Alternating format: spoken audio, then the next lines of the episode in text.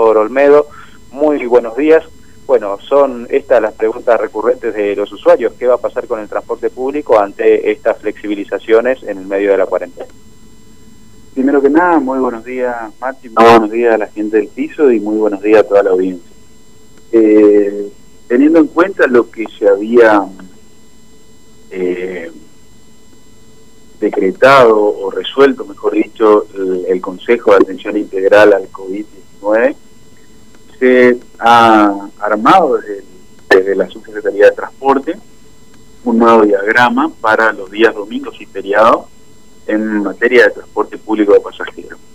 Nosotros no nos olvidemos de que veníamos trabajando con un esquema reducido, con un diagrama eh, diferenciado los días de lunes a viernes, sábado y domingo con otro esquema, y a partir de esta nueva incorporación de, la posibilidad de que trabaje, de que nos reunamos eh, con nuestros familiares y teniendo en cuenta que hay muchas personas, muchos familiares, muchos amigos que se van a encontrar y que van a utilizar como medio de traslado, de transporte, eh, se ha decidido, por expresas instrucciones del intendente, el ingeniero Jorge Sofre, de eh, ampliar la capacidad de, eh, de traslado. Es decir, los días domingos y feriados va a haber un diagrama manteniendo los horarios de circulación de los coches, es decir, de 6 de la mañana a 21 horas, con eh, el doble de la capacidad que veníamos implementando los días domingos. Es decir, de que vamos a tener el mismo esquema de un día lunes o un día martes, eh, con eh, la consecuencia de ir incorporando unidades, de, teniendo en cuenta la eh, movilidad que tengamos eh, este primer domingo que vamos a implementar este nuevo diagrama, este nuevo esquema de, eh, de traslado, teniendo en cuenta esta nueva excepción que es la posibilidad de que, reúna, de que nos reunamos con nuestros familiares a compartir un, a compartir un almuerzo. ¿Qué pasa con los chicos en este caso, Olmedo? ¿Van a poder viajar en esta excepción dentro del transporte público? efectivamente van a, van a poder viajar, no nos olvidemos que se le ha exceptuado a los, a partir de la, de la reunión del encuentro familiar, quedan exceptuados también los niños de trasladarse ese día, ese día domingo o ese día feriado, y obviamente si uno no tiene un medio de locomoción propia, eh, va a utilizar el transporte público. Consecuentemente, lo único que debe cumplir ese menor de edad, como cualquier otro pasajero del transporte público, es utilizar el barbijo o el tapaboca, que puede ser de fabricación casera o alguno que haya comprado en el, eh, en el mercado, que son, la verdad, son varios los que existen, y hay de todos los motivos y todos los diseños. Fernando, aquí te está escuchando el doctor Olmedo. Sí, Olmedo, ¿cómo le va? Buen día, Fernando, lo saluda. Eh, eh, esto, quiere decir que cuántas unidades finalmente van a ser por línea los días domingos o feriados, eventualmente cuando ocurra esto, para los encuentros familiares. Dos por cada línea, como viene siendo los días normales ahora, va, normales, digamos, entre semana, ¿no? Sí, buenos días, Fernando. Buenos días. es así. Y también se va a incorporar eh, los refuerzos, como ya lo tenemos eh, circulando hoy, por ejemplo, mm. en, en dos líneas que son las que son muy utilizadas, que son, por ejemplo, la línea 40 y la línea 80, mm. donde se han incorporado dos unidades por cada una de las líneas. Eh, esto se hace teniendo en cuenta que eh, en los colectivos deben viajar todos los pasajeros sentados, no puede viajar pasajero eh, parado. Mm. Es decir, que, digamos, en estas dos líneas hay más colectivos, básicamente. ¿Y, y el resto qué va a pasar, digamos? Eh, ¿Están pensando ampliar, digamos, la, la, la cantidad de unidades disponibles? A ver, nosotros tenemos toda la intención del mundo de que se incorporen más unidades. Mm. La realidad es la siguiente. Por recomendación de los expertos en epidemiología, eh, como ya lo manifestara el presidente en más de una oportunidad, como así también aquí el Consejo de Atención Integral y el, intendente de la ciudad, nosotros debemos desalentar la utilización del transporte público porque es un foco importante de contagio ante la potencialidad de que tengamos mm. eh, este, este bicho tan jodido que es eh, el coronavirus.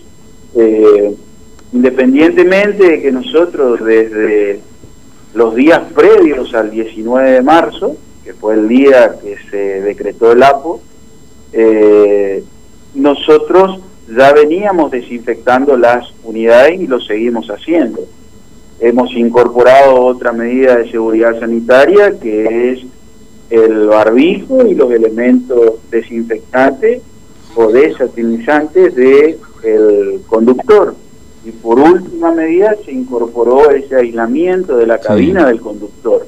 Todos son elementos de prevención, pero independientemente de eso, no deja de ser el transporte público de pasajeros uno de los focos más mm. importantes de contagio eh, de este de este virus tan tan perjudicial para la salud de, todo el planeta. Claro.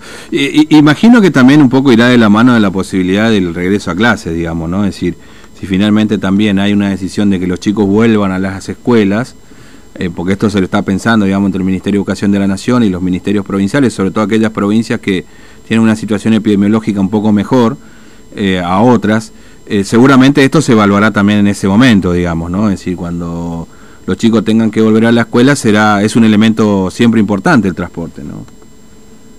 Tenemos que recordar que cuando se decretó el, el eh, nosotros estábamos en plena etapa del otorgamiento del boleto estudiantil gratuito, mm. una, del, una de las tantas promesas cumplidas por parte del ingeniero Jorge Dopé y que obviamente posibilitó que la ciudadanía formoseña lo acompañara por segundo periodo eh, consecutivo al frente del municipio capitalino.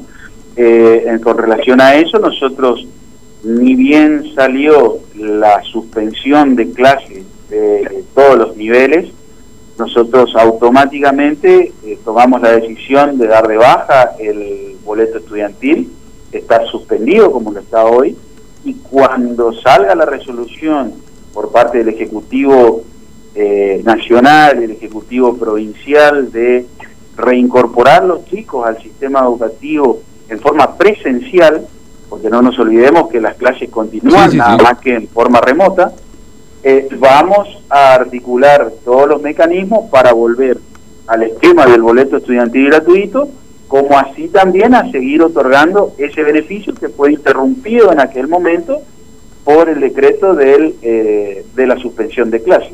Mm. Eh, ahora, con respecto a otros temas, Olmedo, el tema taxis y remises y eh, bueno, esta mañana escuchábamos que hubo un, secuestro en realidad de algunos taxis y remises con licencias vencidas ya de algunos años, eh, perdón, de algunos meses. Aquellos que tengan el vencimiento de estos últimos meses, no estamos hablando de enero, febrero, eh, y que no pudieron renovarlo, lógicamente, porque estuvieron cerradas algunas dependencias municipales que ahora reabrieron hace algunos días. ¿Eso sí tienen todavía tiempo para poder renovar o, cuál es la situación con respecto a, a ese tema, digamos, a taxis y remises?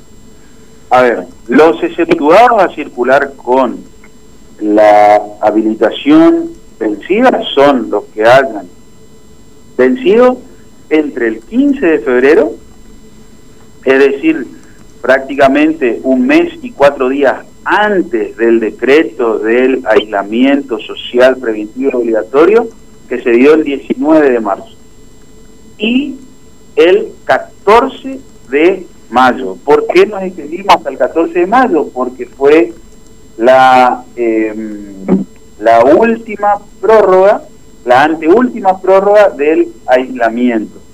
Eh, a partir de esa fecha previa al 14 de mayo, nosotros empezamos a atender aquí en, el, en la Dirección de Transporte el pedido de renovación y de habilitación de licencia a partir de un turnero digital donde los beneficiarios acceden y realizan su trámite. Nos encontramos en la calle realizando los controles habituales, nosotros y la policía, por, en virtud del convenio que tenemos con ellos, donde se detectan que existen, que tienen vencidas sus habilitaciones mm. y su licencia de taxi con, poste, con mucha eh, posterioridad al dictado de la resolución.